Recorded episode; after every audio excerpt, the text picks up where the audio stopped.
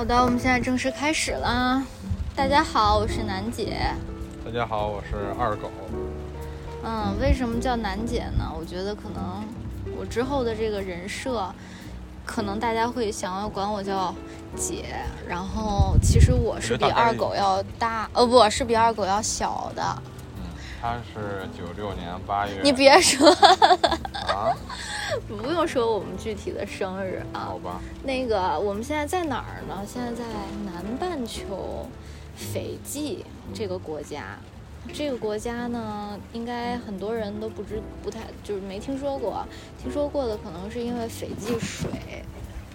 这个这个东西啊，这个 Fiji Water 是一种比较贵的矿泉水。那原产自这个国家。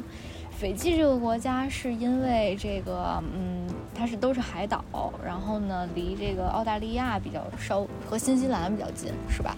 对，在它实际上我也可以给大家说一下它大概的位置，它其实是在那个，嗯，就这样就行。它是它其实是在太平洋南侧，然后澳大利亚呢再往东侧一丢丢的地方，然后目前呢它从国内。从国内走的话呢，它基本上就是两条航线，一个是我们去到韩国，然后从韩国飞往斐济，还有一条路线呢是我们去到香港，然后从香港呢有直飞斐济这个南迪的这个路线，然后呢从香港，我们今天的这个其实就是从香港的这个路线飞过来的，然后一直往南穿过了这个。东南亚菲律宾那一侧，然后呢，再继续往东南，然后飞到了这个斐济这个地方。我们收一下环境声啊，就是就放在桌子上录，我们就不用去人靠着了。第一次录播客，那我们为什么会来到斐济这样一个地方呢？其实是因为我们俩就是刚办完婚礼，来度个蜜月。对，还因为还没有介绍我们俩的关系。对。我们是领证多久了？领证差不多，我们是二月二十三号，二零二三年的二月二十三号领证。这个就不用告诉大家。然后，然后到现在是两个多月了。对对对，不到两个月，不到。然后刚刚办完婚礼就来这边去，呃，度个蜜月，然后连上了，就婚礼之后就不上班了，直接连着休休婚假，五一之后才回去，也是挺爽的。然后我们是昨天刚刚，呃，是一个周一，从这个北京坐飞机到香港，然后就连轴转，连轴转，直接转机到的斐济。基本上周一这一天就没了。到这边呢是早上的早上七点多，嗯，北京时间凌晨，周二的凌晨三点。对，然后在这边呢，时间比国内要快四个小时，因为它比国内靠东嘛。更迎更先迎接太阳，嗯，它其实理论上来讲，它比日本好像在横纬竖经经度上还靠东一点，嗯，对。其实平时我的语速比这个要快一些，但是因为实在是太累了，我们在这个连续坐了，先坐了三个多三个半小时的飞机，然后又坐了十个小时，相当于是十几个小时的飞机，中间机场转机时间有四个小时。就基本上只睡了六个六七个小时吧，因为前两前几天办婚礼，上周也没有睡，就是连续已经四天没有睡超过六个小时了，是吧？嗯。然后就是现在的语速比较慢，再加上斐济这个地方就是节奏非常慢的一个一个一个地方，进入了海岛模式。对，然后当地人这个酒店里面的人呢，都会给你一种。慢条斯理的那种上菜都是非常非常安静且慢，然后走路都不出声音的那种感觉。嗯，他们基本上就我们刚到的时候，他会跟我们要护照，然后我们再从护照把把护照从包里面掏出来，我们的动作都是急匆匆的。然后那个服务员小姐姐就叫 Ivy，她还一直说 Don't rush, Don't rush。对，对我们有的是时间，慢慢来。嗯嗯。然后描述一下我们现在这个环境，我们是在就订了一间水屋，水屋呢是斐济的外岛叫利库利库的一个一个就是度假村，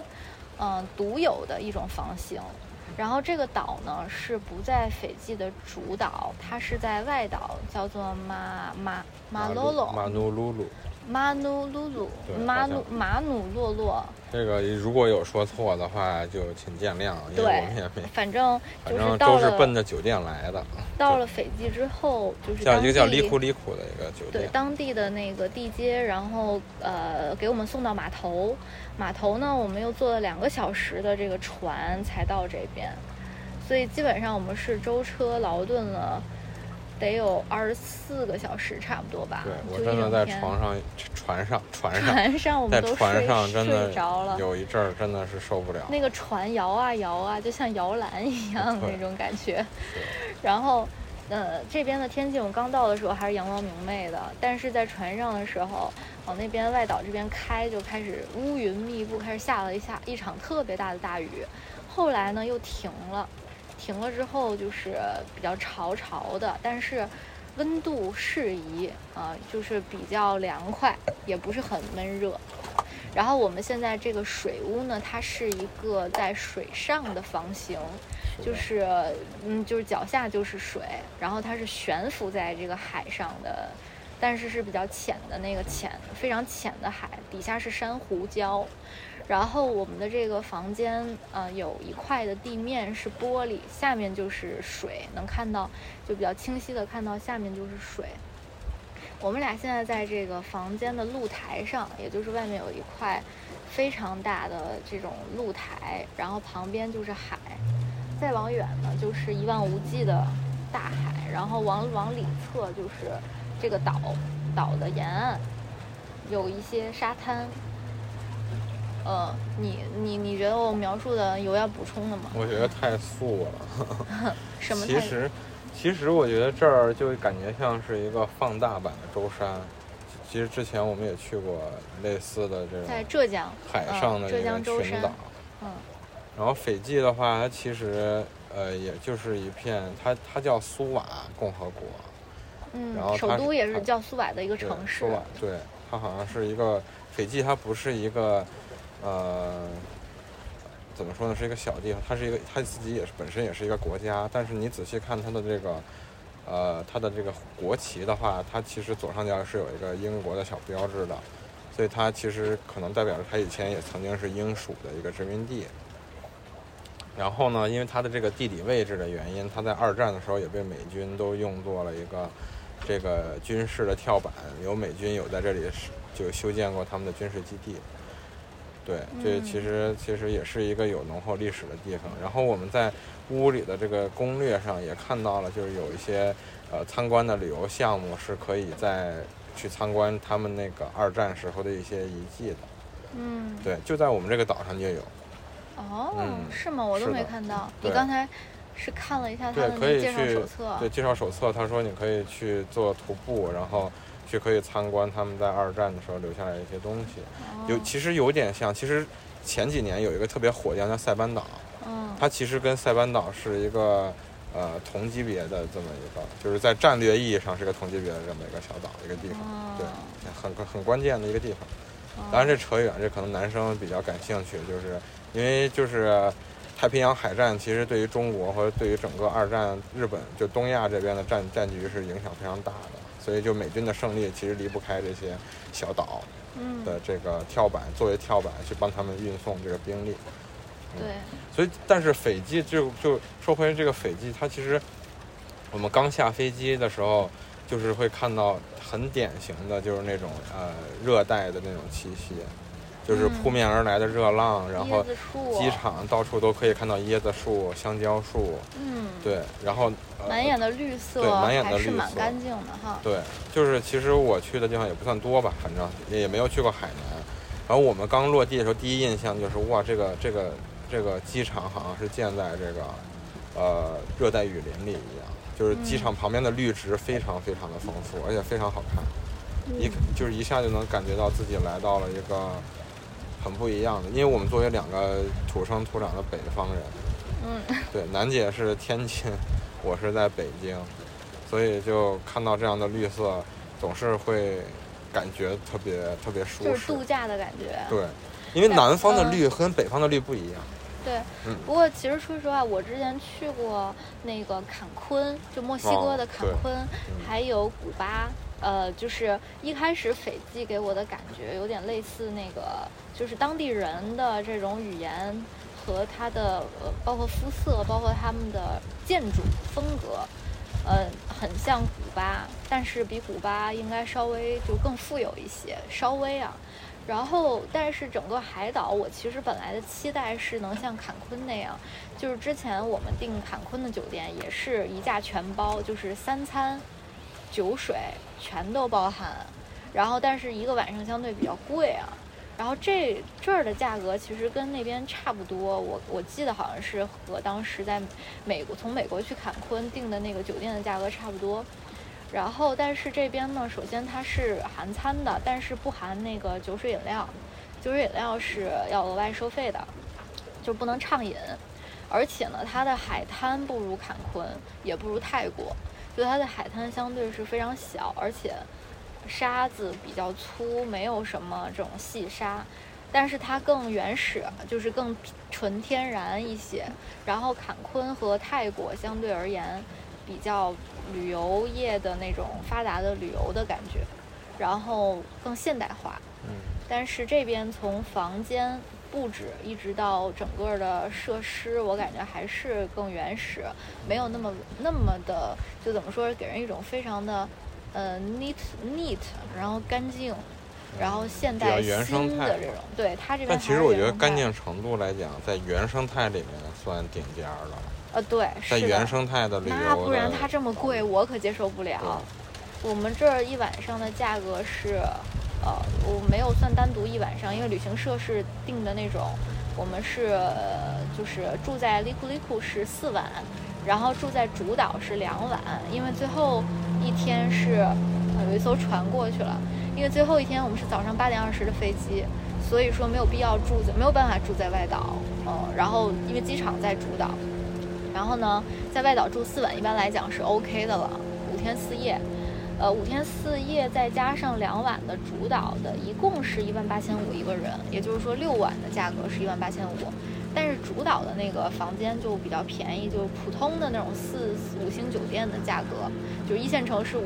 五星酒店它是不包餐的，但是利库利库这个酒店它是含餐的，而且说据说是米其林的主厨。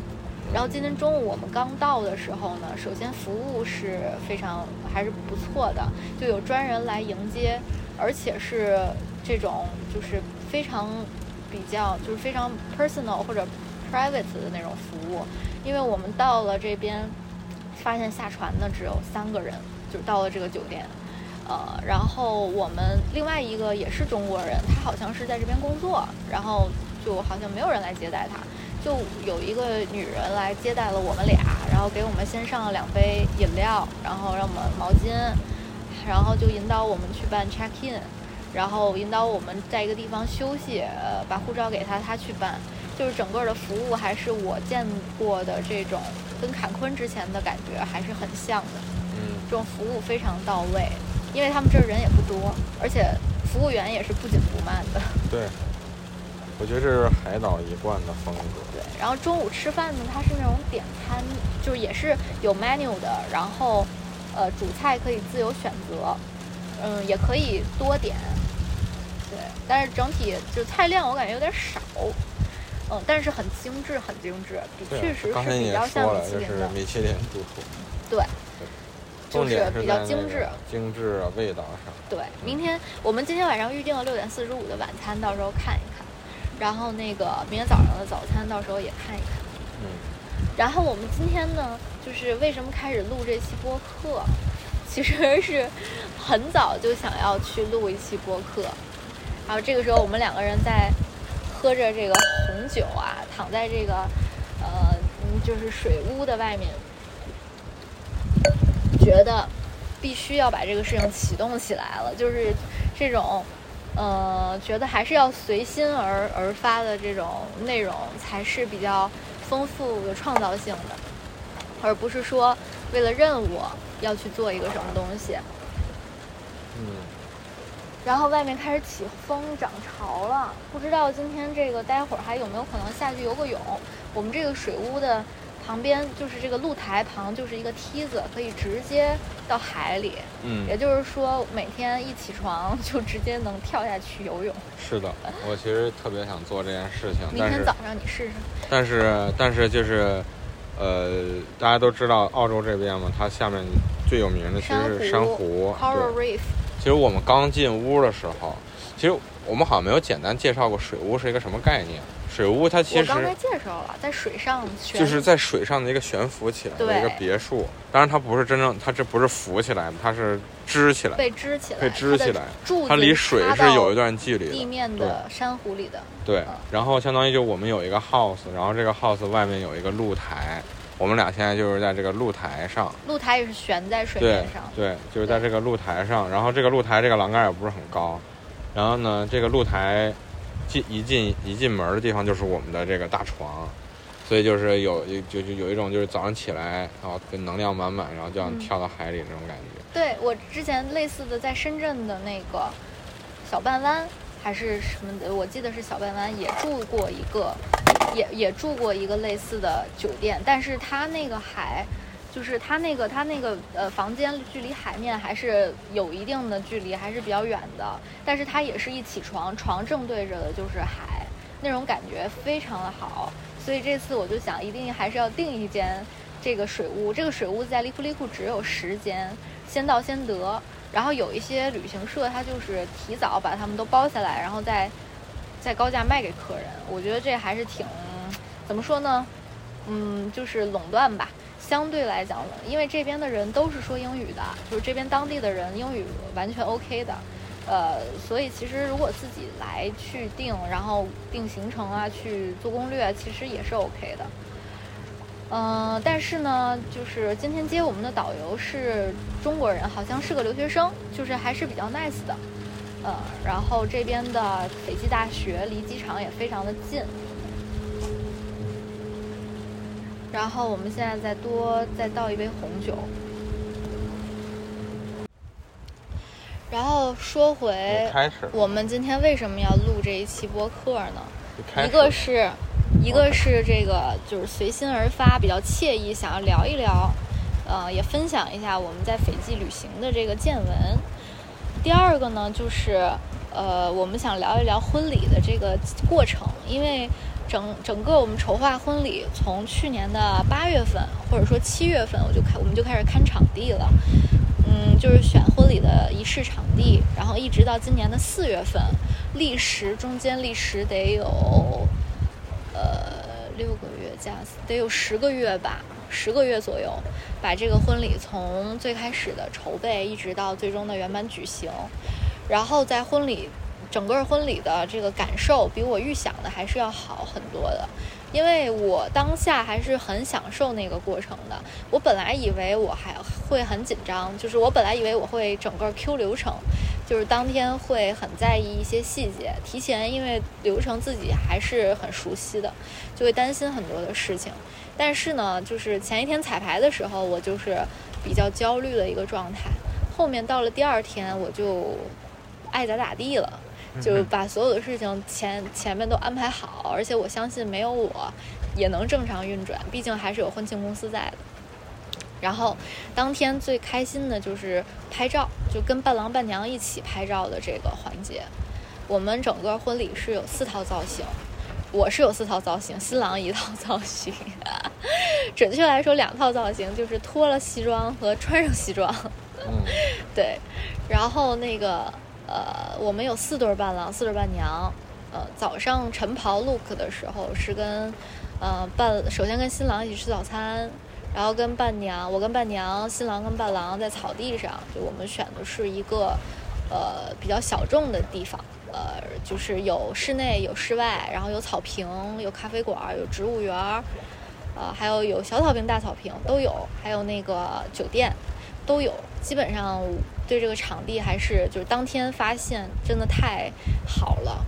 重点还是天公作美，就是天气非常的好，就。最近北京是，其实临近四月份都是春天嘛，然后北京会刮沙尘暴，嗯，然后其实很前一周一直在刮沙尘暴，前两周前前几天也一直在刮沙尘暴。直都在都在刮，然后那个很严重，然后甚至是我们是四月十五号的婚礼，对，然后四月十四号周五早上起来呢，都还是黄沙满天，到当天下午四点以后开始晴的，才开始变晴，然啊，不是前一天的下午四点以后，前一天的下午嗯四点以后才开始晴，嗯，所以就是，呃，确实是感觉我们的这个婚礼还是很圆满的，从不管从天气、人为的方面来讲。对，而且我觉得就是能让我觉得拍照这个过程很开心的主要原因是我们的摄影师摄影摄像就是非常的，就是嗯。尊重我们自己的这个动作和和流程和时间，就是我们自己我们在做什么的时候，他们就跟随着我们的这个意愿来去抓拍，而不是说告诉你，呃，一定要做什么动作，对，或者你这个时候该有什么情绪，而是完全随着我们自己的情绪来去创作。然后虽然说地点还是，比如说一些拍摄角度和拍摄地点是他们选的，但是大部分的这种状态都是我们当场去自己就是产生的。然后呢，这个照片我们都我他最终拍了摄影的话拍了八千多张照片，我们因为提前跟他打了招呼，就提前当天就拷到了我们的这个网盘里，然后一直到这个呃飞机上，我们都想去看，一直都没有看完这些照片儿。对，到现在就是呃，反正看一组就是觉得太棒太棒了，就是原片儿就能直出的这种感觉。对。然后就是因为其实跟我们的婚纱照那种效果有鲜明的对比。对，然后婚纱照嗯其实就是偏摆不拍喜，欢我其实嗯对婚纱照那种感觉，但是呢还是得有，就摆拍的那种还是得有。我觉得各有各的好处吧。嗯，摆拍它就是能规定在限定时间之内，你就能达到某一些标准。嗯但是呢，像这种自由抓拍的话，就是对你的那个当时的状态，还有时间要求都比较高。对，而且二狗本身是一个越摆拍越僵硬的人，就是拍出来越越不好。会摆拍，但是你抓拍的那种，就是你自己的状态放松的情况下拍出来就很帅。对，就是我就是 A K A，我给大家解释一下这句话，就是我自然的情况下就特帅，但是呢，我没我不会装帅。对对，对，但是你过于自然的情况下，就像现在是一个北京瘫的状态，也不帅。太累了，那那可真是太累了。就是看情绪的。然后，嗯、所以说，如果总结几个婚礼的 tips，你会总结什么呢？如果给之后的朋友们，嗯，我觉得之后，呃，怎么说呢？就是其实从新郎的角度上来讲，嗯，整体那当天的那个流程还是会比较焦虑的。嗯其实我我其实有一些地方是觉得我有点太过在意流程了。嗯。就当天仪式对我来讲，就是嗯会觉得过得很快。嗯，对，这里有点开始下雨，我们换了一个有屋顶的一个哦，也在露台也在露台上的地方。不用，我们就这样，我们就这样边走边说，拿着酒杯，拿着我们的这个手机，哦，那边是这儿有一个那个有顶子的一张床，室外的露天的一个圆形的，这叫什么竹编床。哎呀啊，这个床会转哎！对，这是沙发。呃，对，竹编的竹编的沙发，对，对，很大很大你你你头发还没吹。啊，没事儿。我们待会儿六点四十五才去吃晚饭，现在是现在是斐济时间四点零八嗯，国内的时间接着说，接着说，呃中午十二点。就是说在流程这件事儿，在流程这样，反正我觉得就作为新郎来讲吧，就是你要想，呃，我其实当时还是比较有焦虑感的，嗯。就是有很多的那个时间，其实，呃，都在前一天的时候没有确定的特别死，嗯。然后在当在第二天的时候也会出现各种突发情况，所以嗯应对起来会比较手忙脚乱。所以我第一个 tips 呢是，嗯、在前一尽量在前一天，还是要有一个很明确的时间点的一个计划。一个框架。但是我要补充，从新娘的角度啊，我有点不同的看法。其实本来我们的流程是非常详细的，就是时间点也是框得非常死的，只是提前一天没有去预演那个时间，因为你预演不了。嗯，但是呢，没有共识。就是当天就是就是现就是四月十五号那天，呃，正式的时候，我反而是觉得延误了没问题的。就我是觉得那个晚点开始，或者说那个就是延误了，比如说二十分钟都没有问题的。所以其实当天早上是新郎在催我，这个跟我们俩平时相处的状态非常不不一样。啊，对，平时都是我去催他，我去 Q 流程，然后，呃，我会很着急，然后但是当天就是我非常的享受，然后我就是主跟主动跟那个婚庆说，跟策划师说没关系，我再拍一拍。我我觉得当天那个抓到那天的一些细节，嗯当天早上的一些这种状态，比就是一定要准点开始那个仪式要重要很多。嗯，就是，而且我们的宾客也没有到的那么准时，毕竟还是有人会晚到，对，然后只是说前面会有人稍微等久一点，但我们又不是框定大家坐在一个地方等，大家是可以，我们那个场地是在园子里可以随便溜达的，嗯，所以我是觉得那个晚一点开始是 OK 的。当天的那个流程，你的第一个 tips 是建议大家把流程提前再再去就是预演，或者说啊，我的意思是是说，呃，因为参与到婚礼的人有非常多，主要呢可能是你的那个，首先是策划公司一拨人，嗯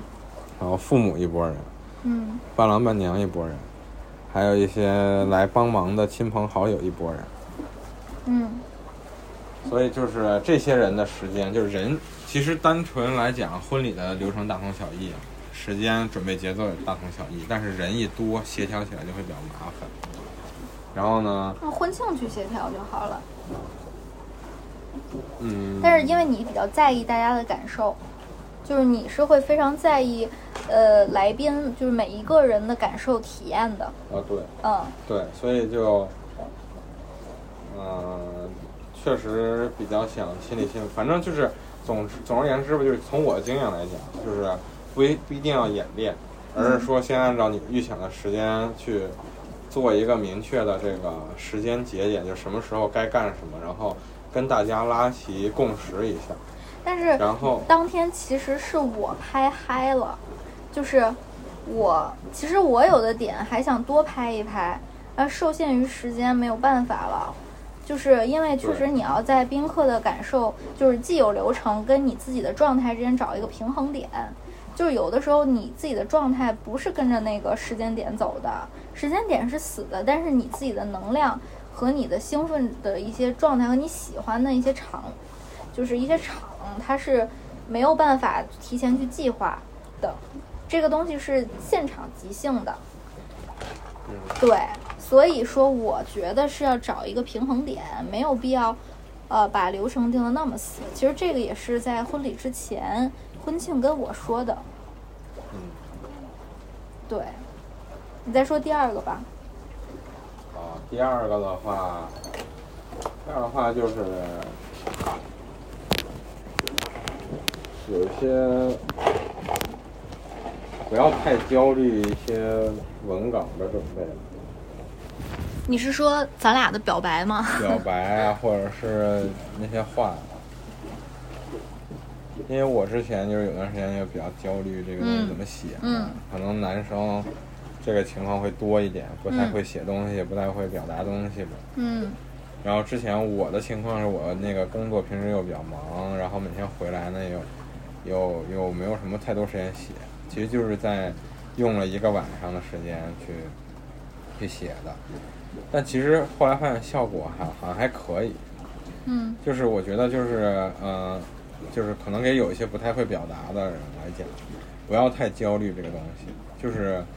呃，当时也是也是楠姐，我的老婆 也是开导我的，就是你要用你最就把你你先把你想说的话先罗列下来，然后你再怎么不济，把这些话按照一定逻辑说出来，它其实本身如果是你的真情实感的话，它本身就会比较有说服力，或者是比较让人感动。重点其实不是在想这件事儿，你应该怎么写才能让别人明白。嗯因为你你这个环节其实是你你在嗯跟新、新娘诉说一些你的感受，对，所以你没太必要去说啊这个事情可能只有我们俩明白。啊，是的。但是这个就是我突然想到一个点，这个就是说，在这件事情上，我们建议大家注重自己的倾诉欲，而不是，呃，而不是听众的，嗯。而不是听众的这种用户体验，因为你是做交互的，所以可能包括可能就是有些做产品的，它是以用户体验为核心的，就是要看听众和受众他当时会怎么想，然后来决定我这个稿子该怎么写，呃，包括主持人和演员可能也是这样，但是我们这种呃，就是包括我们现在的播客。更多其实是注重我们自己内心的表达欲，就是我们想要说什么，具体就是大家喜不喜欢听，大家想听什么样更精简的内容，或者是我们应该把我们的逻辑理清楚再来录，这种的话就会让我们自己有一种压力感。就会让我们觉得这个事情不是为自己做的了，而是做一种产品，呃，做一个服务来去服务别人的了。所以我们做这个播客的，反正从我这边的愿景和希望，是说这个东西首先是服务于我们自己的，就我们自己想要去记录斐济的这一趟旅行和我们婚礼之后的这种感受，就是把我们之间的对谈录下来，呃，然后未来可能是自己来去，一个是现在当下，呃，这种表达的感受好，另外一个就是未来再过几年、几十年，我们还能去回味现在的这种感受，对吧？嗯，同意。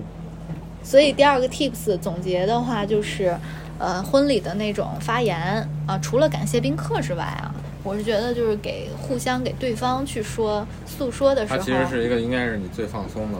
对，就是那么紧。对，就是看你想对你的爱人说什么。对，即便你自己觉得这个稿儿逻辑根本狗屁不通，但是，但是呢，它确实是你从发自内心的，你想对这个伴侣说的一些东西。是的，甚至是想对自己说的东西。你知道，当时我的那个稿子，是我没想到事后受到这么多人的一个好一致好评。虽然其实当时写完，我自己就有一种通透的感觉，就是我自己首先是很满意的，但具体我没有去关注其他人是不是觉得好。然后呢，反而就是在之后，大家都跟我说你那个稿子写的太。太好了，就是太有，都甚至有这种震撼的程度了。我自己其实是没有想到的。然后，因为确实可能我的利益会远一些，因为这个是我平时自己的思考，就是我把我自己对这段感情和对自己成长，就是个人个人思想跟婚姻、跟爱情、跟伴侣之间的关系的一些思考写下来了。然后这个东西可以说是我对你说的，就是我希望你知道的，也可以说是我对自己说的，就是我想把我当下结婚的这种心理给表达出来。对，所以就是这是第二个建议吧。嗯，第三个呢，还有吗？第三个就有一些偏实用的了，就是伴郎或者是伴伴郎伴娘都好，在拍照的时候，如果有一些呃气氛不够活跃的话，其实准备一些小道具嗯是非常非常有助于活动气氛的。嗯就比如说你准备的那个头巾啊，就你给他们一些主题，这其实是要花时间想。如果对于这些照片有特别好的追求，呈现效果的话，呃，最好准备小道具啊、场景啊都想好，充分一些。然后在一个框架里面，可能大家都会集思广益的去做。对我是提前上淘宝，是，万能的淘宝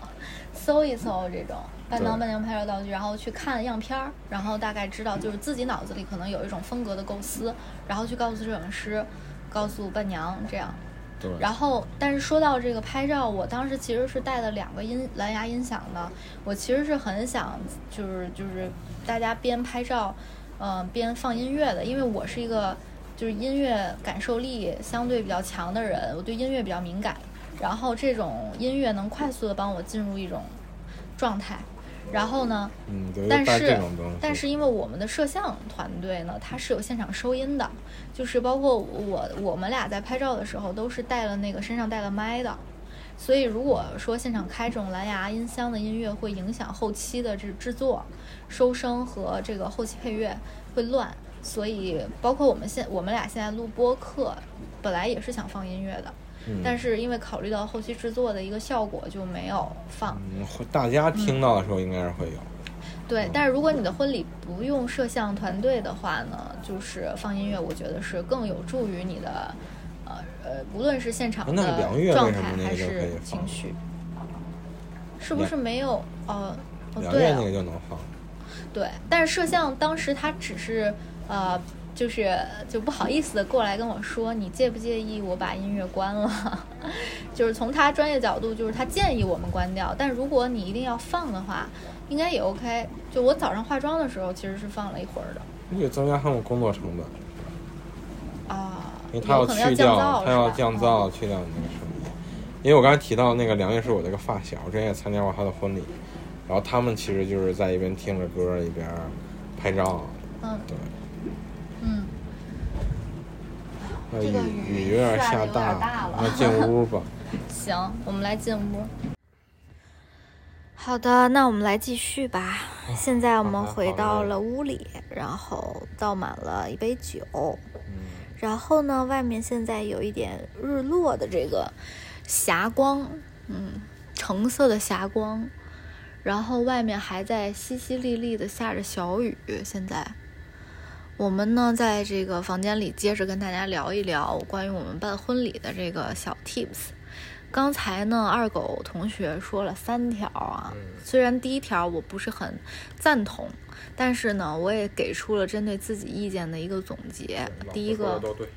对，第一条是关于婚礼流程的时间把控上的问题，第二个是关于什么来着？那是关于记忆力下降了你？第二条是关于，哦，再来一遍，我们再说一遍。那第二条是关于什么来着？呃，第二条关于那个发言稿的准备，要真情实如何真情实感，不要对多，就是不用想的太多，就是你站的视角的这样的一个建议。然后第三条关于这个拍照的一些小的心得和技巧，对。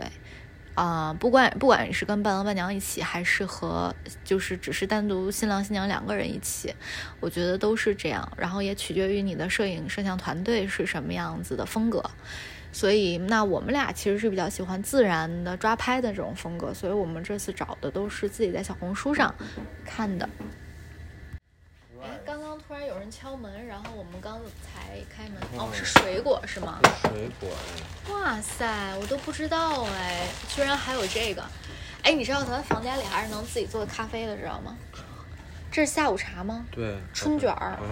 两个越南春卷儿，然后还有一些水果。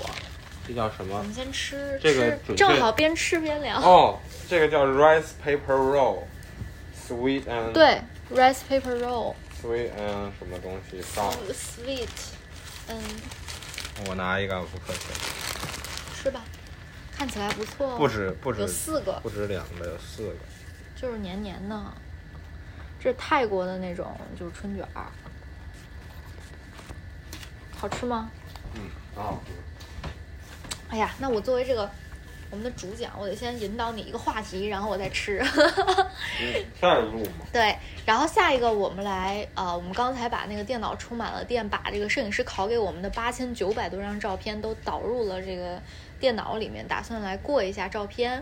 那在过照片之前呢，我想总结一下，就是我这边的小 tips，就是关于婚礼准备的一些注意事项和一个时间顺序，主要是。嗯，主要我觉得第一步呢是选场地，就是两个人要先确定一下喜欢的婚礼的类型，是户外的、草坪的，还是室内宴会风格的，或者室内的这种礼堂风格的。那我们这次选的其实是最开始在纠结是草坪还是礼堂，但是因为我们的宾客其实相对来讲，这次是十二桌，一百二十多个人，嗯，不多不少，如果说是那种小草坪的话呢，就不不够；如果是大草坪的话呢，就是这个效果又没有在室内这样收音啊、这种灯光啊、这种宾客的这种沉浸感更好。所以我们选择了这种美术馆、礼堂的这种形式，而且我们选的这个美术馆呢，它其实平时办展览的，然后里面呃比较空，然后。背景比较干净，能够去给策划设计发挥的空间相对来说比较大。然后就是说，第一步，我觉得两个人要先确定一下风格。那目前我们身边朋友更多是偏宴会风格的，我自己的老家的这种看过的婚礼也很多都是宴会厅，因为桌数可能会多一些，比如说二十桌啊、三十桌啊，这种可能确实就得是宴会风格的了，就是吃饭的位子和仪式的位子，就是宾客是坐在同一个点位上的。那我们这种是仪式是一个场，然后吃饭是另外一个场。吃饭就是吃饭，仪式就是仪式。我个人觉得这种效果还是蛮不错的啊，宾客的反馈也都蛮好的。这是第一步，确定了形式。第二步，这不就能大概去看场地了吗？那看场地的时候，呃，就是呃，依照着前面选的这个喜好，或者说你可以排一个优先级来去看。嗯，也要结合这个场地的价格，就是租金和它的餐餐体，就是它的这个餐这个每桌的费用。包括有没有服务费，这些都是要去问的。还有就是这个场地大概几点能开始提供给你们去布场，去提前准备。他送不送婚房？几点能够去入住？然后婚房是大不大，够不够？早上要不要接亲？呃，对，这是第二。这是第二步，把确确定场地。第三步，我建议跟场地一起去看的就是婚庆公司，就是婚庆策划。那策划呢，又分这种全定制、半定制和这种全包，算是那种全包嘛？就是那种半定制和全定制，基本就是这两种，是吧？对。那我们这次是属于全定制，全定制和半定制的区别是，这里面的元素是不是从零到一专门为你这场来去做的、定做的？比如说我们这场的尺寸。就是这种场地每一个物料的尺寸细节都是根据我们自己的这种方案来去重新设计去做的。比如说钢管是根据我们的尺寸去锯的，然后那个那个那个我们的那种道具元素也是从零到一去定做的，相对来说会贵一些。然后我自己也会纠结这个要不要有没有必要去花这个钱。嗯，最终还是会有一个折中的效果吧。比如婚庆给你报报价，比如假设啊，随便说是十万，那你自己心里的预期可能是八万，但你要跟他说你的预算是六万。这种大概是比较好的一个一个状态。最终虽然说你的预算是六万，但他可能最终给你定的，你最终 O OK 说 yes 的，确实可能就是八万了。因为从效果来看，肯定是越贵效果会越好。然后它加的一些元素也更贴合你的主题。一分钱一分货。对，这种是属于这个全定制里面比较便宜的档位，八万十万是属于全定制里面相对便宜的价格了。当然我们没有参考过特别多的，对，只是以我们的。北京一线城市这样的标准来说，如果是二三线城市，肯定会便宜很多。然后，如果是半定制的话，基本上差不多五六万能下来这一场，包括所有的摄影摄像。那我们这种全定制下面的话，我们的策划是一家公司，然后摄影是一家公司，摄像是一家公司，化妆造型是一家公司，呃，或者说一个工作室。嗯，就是基本上摄影、摄像、化妆、造型都是小工作室，我自己在小红书上找的。但是他们和婚庆其实也是这个圈子里大家都很熟，都是认识的。那我们的婚庆其实也是呃，完全就我们自己去选这些摄影、摄像和主持人是完全没有问题的。他也就算是他帮忙推荐，最终其实也是我们去单独跟那个工作室去签合同、付款，其实中间没有太多可谈的这种优惠的空间。所以还不如自己去找，然后把那个人对接给他，他可以去帮忙联络，或者是约这个时间开会之类的，都是 OK 的。所以我个人是偏好根据自己的喜好来去选，但这中间花费的一些时间和心力，肯定相对的也是很多。那有一些朋友他没有那么多的时间，所以他就自己去就是委托婚庆公司一站式的找。对，刚才说的这四大金刚就是，呃，化妆造型是一个。呃，一般是一个化妆师带一个助理，嗯，第二个就是主持人加 DJ，主持人一般会自己带一个 DJ 助理放音乐，第三个就是摄影，第四个是摄像，啊，这其实是两个不同的团队。一般摄影师会带一个呃副摄影师，摄像会带另外一个摄像，一个人跟新郎，一个人跟新娘啊，这个其实就够了。嗯，当天其实我们的执行团队呢，除了我刚刚说的四大金刚，婚庆公司的搭建其实人数比我想象的要多好多哦。他们很多都是现场来去，来去就是提前一天才开始从零到一的做，然后呢，基本上要搭一天一夜，然后当时现场我们得有十个人吧，他们这个这个看你们的不复杂程度，还有包括你是不是全定制、半定制，都都会有影响。对，所以当天给我的感受就是人比我想象的要，工作人员比我想象的要多好多哦，就是那种还是挺有，就我有亲戚说你这个阵仗好像像一个剧组一样，是有这种这种感觉。那可能是他有点看的少，剧组跟这个规模还是不太一样。嗯，反正这种全定制的话，还是要搭建的工作量还是蛮大。看上去会比较唬人。对。然后，但是效果它可能没有那种半定制的这种宴会厅那种，就是那种效果更华丽。我们是喜欢走简约路线的，也是就是宁可有一个或者两个主要元素，我们就不太要很多嗯复杂的这种元素和装饰了。对，因为本身我们就是想走一些极简的，嗯，那种像有点，因为我们本身在这个。呃，其实我们可以说嘛，就那个供应商的那个名字，别说了，算了，那反正他们也没给我钱。对，然后就是我们其实就是在一个美术馆，但是呢，就像他刚才说的，我们没其实也很倾向于室外，但是就是如果就是 如果选室外的话，就会受天气的影响。像我之前参加过的，因为我本人的伴郎经验非常丰富，然后参加过有一些草坪婚礼。一遇到这些就是极端的天气，下雨啊什么的，就会非常的焦虑。尤其是在你使用花艺是真花的情况下，会造成非常多的物料折损之类很多乱七八糟的问题。然后我们就选想选室内，但是室内的话，如果有就是有这方面考虑的同学的话，最好去看一些像这种带天窗的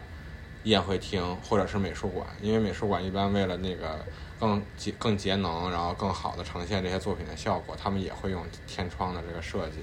所以其实天窗天有天光的这个场地是非常好的一个折中的选择，你既既不会受到这个天气的影响。同时，你也能够得到大面积的自然光，有非常多很很漂亮的效果。我们那天天光特别好的就是那个美术馆的三个大窗户，正方形的上面的这种大的窗户，对洒下来那个阳光洒在我们的那个布艺上面，特别的好看。对，当然当然，我们有个特殊情况，是因为我们是在北京，或者说北方的习惯是中午啊，对对对，我们是中午。因为可能如果是南方的同学，那可能还是宴会厅更或者天津啊，对，还是宴。天津是下午大概三四点钟仪式，对，可能还就就是宴会厅，就是根据不同的习俗或者时间来确定这个场地。对，但晚上的话，我会建议 after party 那个弄一个小酒会或者小舞会，就很有那种调调。对，是，嗯，是的。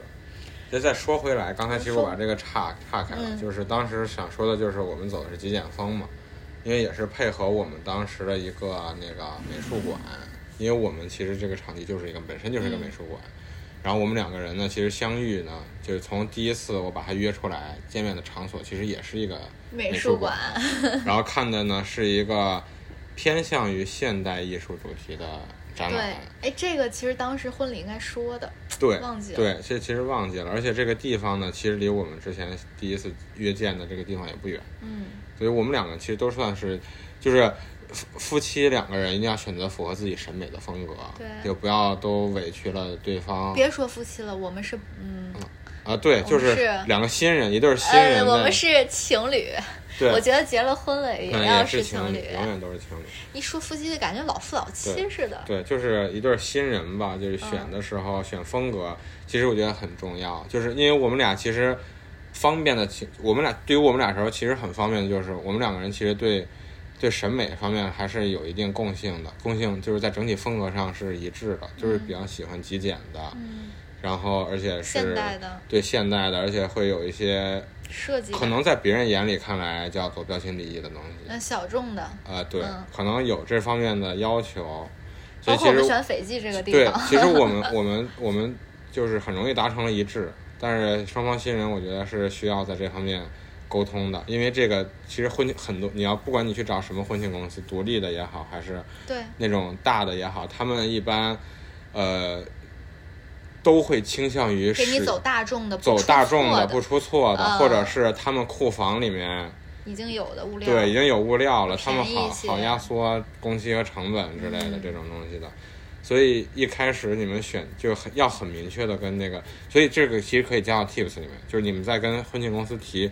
提一些意见的时候，你们要给出，你们要首先自己要想好自己想要什么达成共识再去跟不要期待婚庆公司给你一个风格，嗯。因为他们给你的风格肯定有他们的考虑，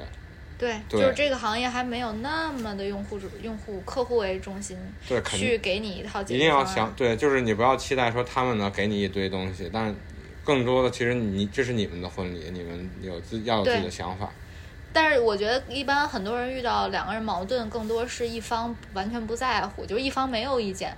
另外一方就是去操心这些事情，也容易出矛盾。然后我俩比较幸运的就是我俩都会在这个事情上有在意的点，所以我俩就都会去出意见、出想法。嗯，我其实如果说你是那种完全就不 care，就什么都 OK，什么都行，其实我反而虽然我我比较喜欢去做决定，或者说提方案、提意见，但是我也不希望这个婚礼是我自己一个人去完全，呃，一个人去弄的，就是很没有那种两个人一起去共同为一个事情、为一个作品来去努力的这种感觉。嗯，对。所以，呃，对，我觉得我们成功的嗯诀窍，其实就是我们两个人其实都把这个当做一个作品，有分工，对，然后有，然后我们对各个方面，可能你对某些方面有你有你特殊的需求，然后我正好 cover 了你没 cover 到。对。对所以说回来，刚刚那个说到呃备婚流程的第三点，就是第二步是选场地，第三步是选这个呃婚庆公司，婚庆公司，婚庆公司，呃对，呃婚庆公司的这个风格和你跟他沟通时候的这个呃感觉和他的报价。以及他的之前的作品是非常重要的。嗯，第四步就是选四大金刚，这四大金刚就是刚刚我们说到的这个主持人、化妆造型、摄影、摄像这四大金刚。这些人呢，最好是要提前，呃，如果在这种疫情放开了之后的这样的时间情况下，至少我建议提前半年来去预定他们的时间。如果你选的是都是在圈子里面比较有名的团队，或者是比较知名的这种独立的呃摄影老师或化妆老师的话，至少还是提前半年。像我们是还在疫情期间定的，提前了，提前了得有九个月。对。对，然后以说一下你都在哪儿导致对最终最终我们这个效果，我觉得是非常满意的。就是这这个化妆造型和摄影和摄像都是我感觉合作起来非常开心的，嗯，嗯，然后是我喜欢的感觉，拍出来的介绍一下，给大家介绍一下你都怎么找这些，其实主要就是小红书了。主要就是小红书。又在给小红书打广告。嗯那个，嗯，就是看一些他们之前的作品，因为一般这种婚庆行业的这样的独立工作室或者独立的职这种自由职业者，他们都是有自己的作品放在小红书，有一些是微博，但我感觉婚礼行业更多还是在小红书，嗯嗯。然后呢，就是要么就是朋友推荐，比如你身边的你特别好的姐妹，你去参加了她的婚礼，你觉得她的这个照片拍得特别好，你就可以让她推荐。然后说到第四部，四大金刚选完了，呃，第五部的话才是这个婚纱礼服，就是可以去看一些那个，嗯、你你你要几套造型，包括跟这个时候跟你之前定的这个造型师可以去商量，然后可以让他，包括让婚庆公司给你推荐几间婚纱店。呃，去试婚纱，结合你整场婚礼的这个风格来去选。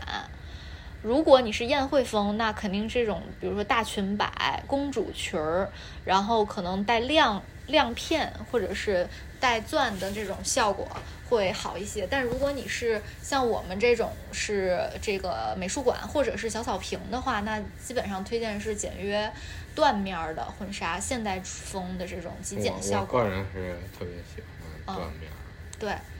然后像我这次选的婚纱是有一点纱的材质在里面，在缎的里面有一个，就是前面有一个设计，小设计。呃，对一些一个花朵造型，而且我不我我个人觉得，如果是不是特别瘦的女孩，穿那种公主蛋糕裙儿，容易显得胖，就是容易显肚子那边就是很难显腰身儿，所以我没有选择那种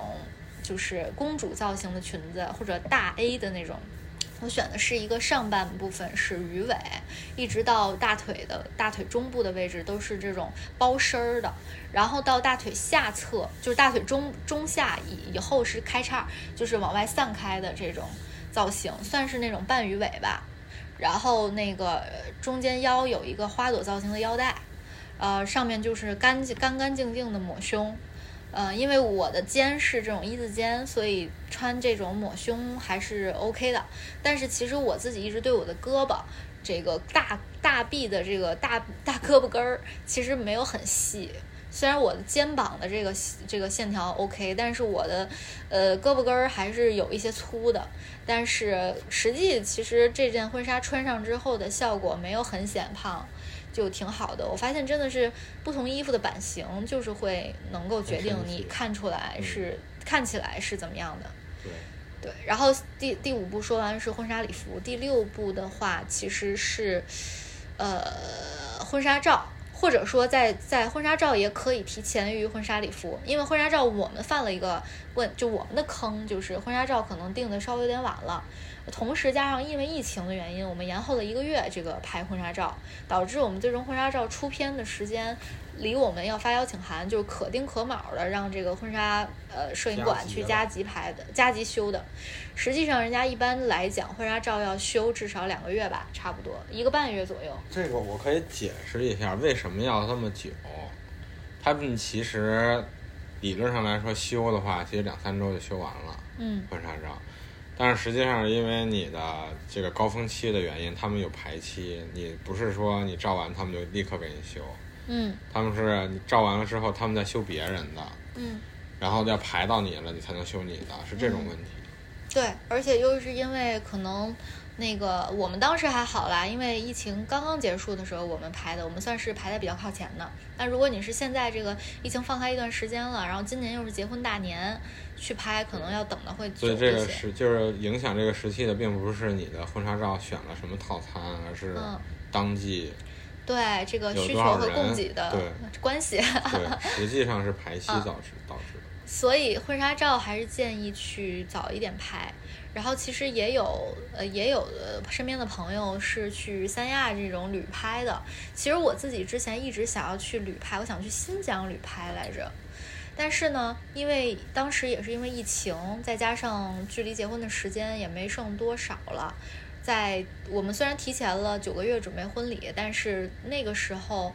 呃，工作比较忙，没有什么时间去大段时间去旅行，然后想要去集中在今年婚礼前后去放一个长假，那当时就没有抽开空儿去旅拍。但是我看到有一些朋友，他其实去到呃外地这种旅拍，它的成本没有想象的那么高，因为一般这种专拍旅拍的婚纱的这种也工作室或者是摄影馆，他们是自己负担自己的差旅费用的，所以说。呃，一般就是你可以当做去旅游一趟，顺便拍个婚纱照，这种顺其自然的这种感觉也蛮好的。然后，嗯，适合有有时间有预算。对，我们以后还是可以啊，没准儿我们结婚多少年的时候再去拍一次，找一个那种也是拍情侣照的去去拍。反正比比那种影楼的可能要对对对，其实旅拍的意义，我觉得也是在于自然感。他的这种在旅途中两个人的互动的这种状态，就比那个影楼里面的摆拍效果更好一些。裸照除外。我见过那种影楼里拍裸照的。哦，那就不是婚纱，跟婚婚礼没关系了。你那是孕妇照吧？再大胆一点是可以，我觉得。就是孕照是是是可以稍微我见过，就是就是正常的艺术照。我见情侣的还是情侣情侣啊？对啊，那那人家就是想对吧？嗯，留个纪念。人家就玩得开。嗯，和你什么意思呢？就是你特别想去是吗？我想去。行，知道了，先记下来了。然后。基本上就是刚刚说的，你要去选的这种呃所谓的这种合作方或者说乙方，基本上就是刚刚说的第一个是场地，第二个是婚庆公司，第三个是四大金刚，也就是你现场的这个当天的工作工作的这这这几大呃非常重要的团队，第四个就是呃婚纱照，第五个是这个婚纱，就是你的婚纱当天其实会比较忙。或者说前一天开始会比较乱的主要原因是，这个婚纱呢一般都是提前一天才能取，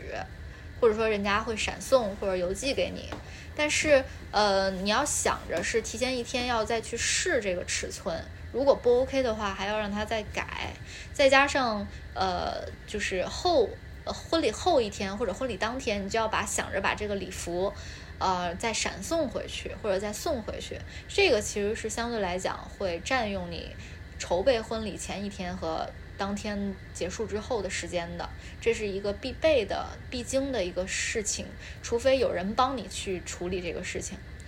第二个就是说，呃，就是我想想啊，会比较忙的点啊，就是你现场要对接刚刚我说到的这么多这么多团队，当然大部分来讲是婚庆直接对接了四大金刚，我们这个其实他们也有。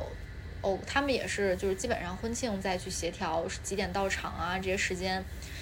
呃，所以更多还是内部人员，就是你的伴郎伴娘以及你自己家里面的父母长辈需要参与当天流程的这些亲朋好友，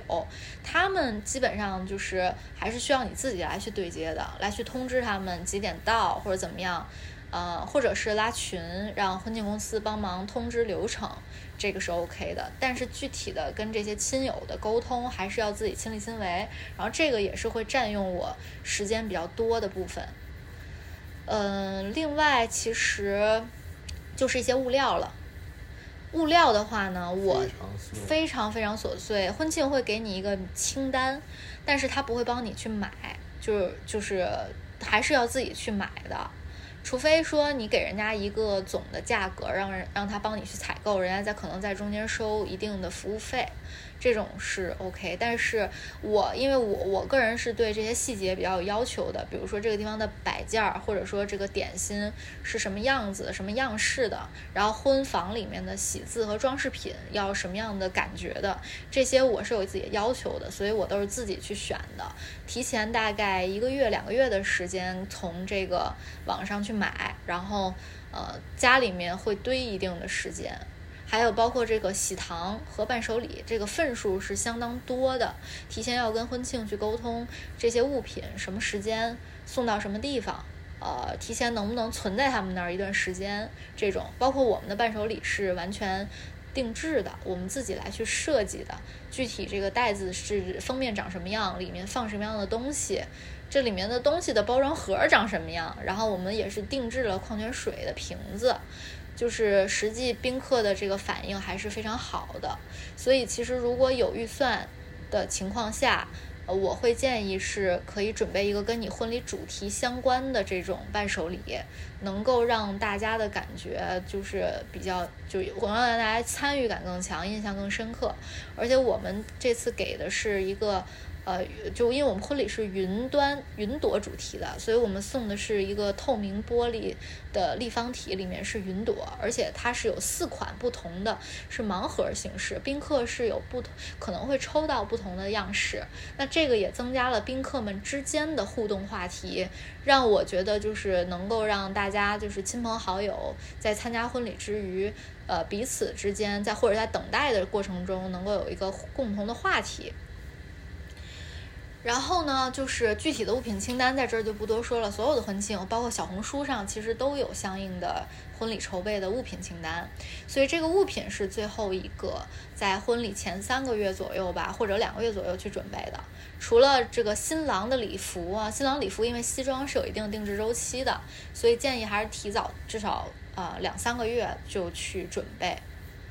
嗯，还有伴郎伴娘的礼服，大部分是。呃租婚纱的地方能够去送的，或者就是定制西装的地方去呃能够去租的。但是我们的这个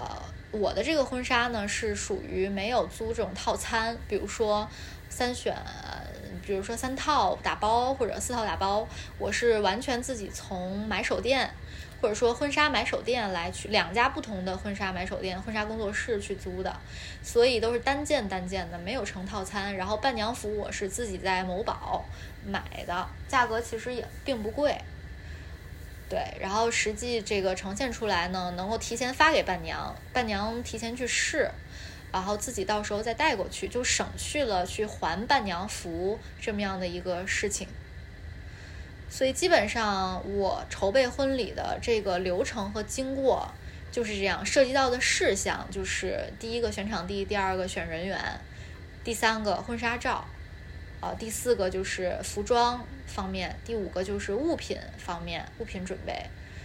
嗯，你还有什么补充吗？我在说这个话的同时，二狗同学他已经睡睡着了，他竟然睡着了。哦哦哦，你，刚才说的我听着呢。你说那个 就是筹备的过程，一些细节要注意的点。哦，不好意思啊，我觉得你刚才说的很全面。对，我突然想起来一个，就是容易产生。矛盾和焦虑的点就是婚礼结束之后，这些东西怎么处理？就是你带到现场的所有的东西，包括你们的这个这个物料，伴手礼和喜呃喜糖一般份数都会多一些啊，伴手礼的份数也会相应的富裕很多。那这些物品剩余的怎么拉回去？包括酒水、饮料，然后那个呃还有什么？你的礼服到时候是当天还还是转天还？哦，我的礼服是定制的，但是伴郎伴郎我知道，我知道，我刚刚说过这一点了。我是说还有什么，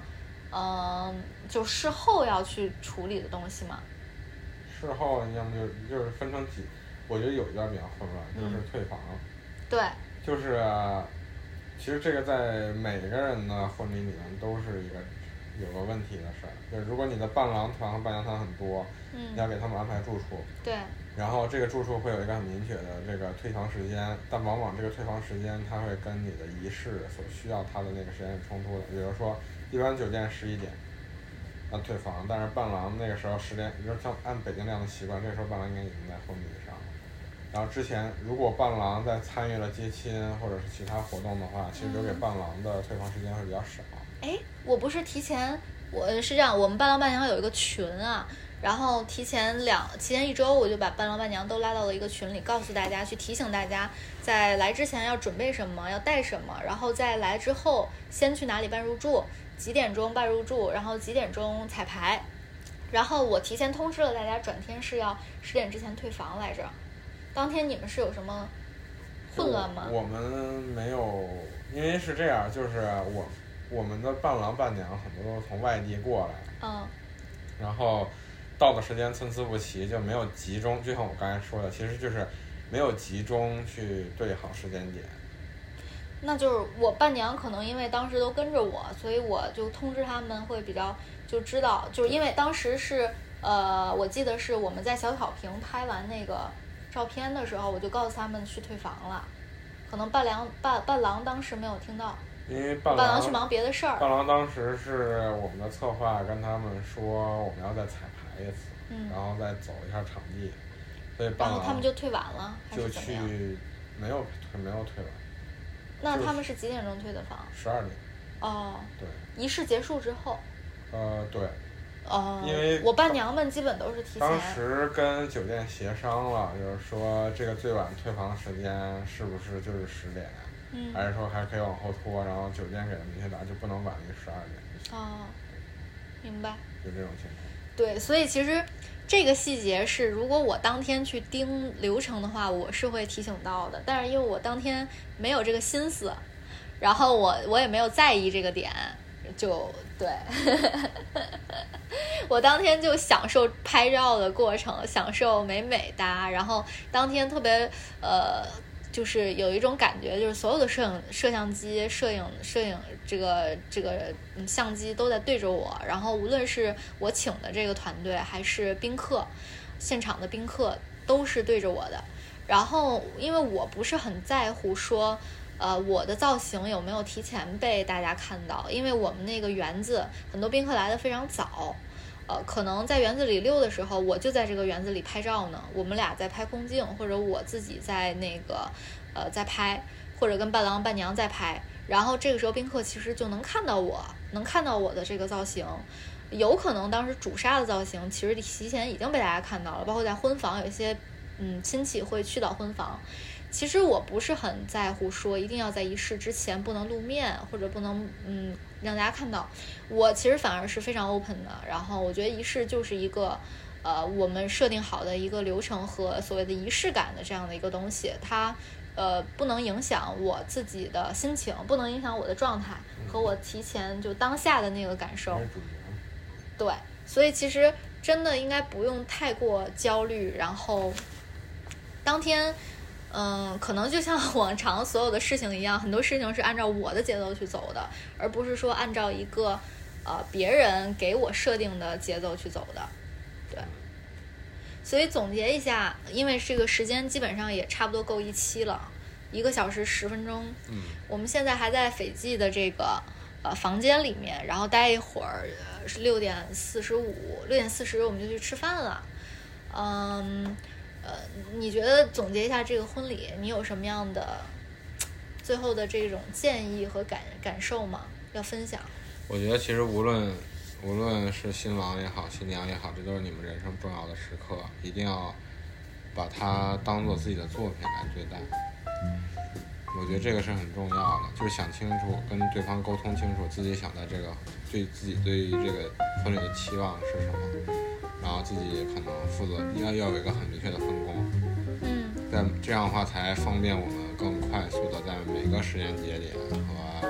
一些决策点上，我们可以更快的做出一些决策，而不是反复的拉扯。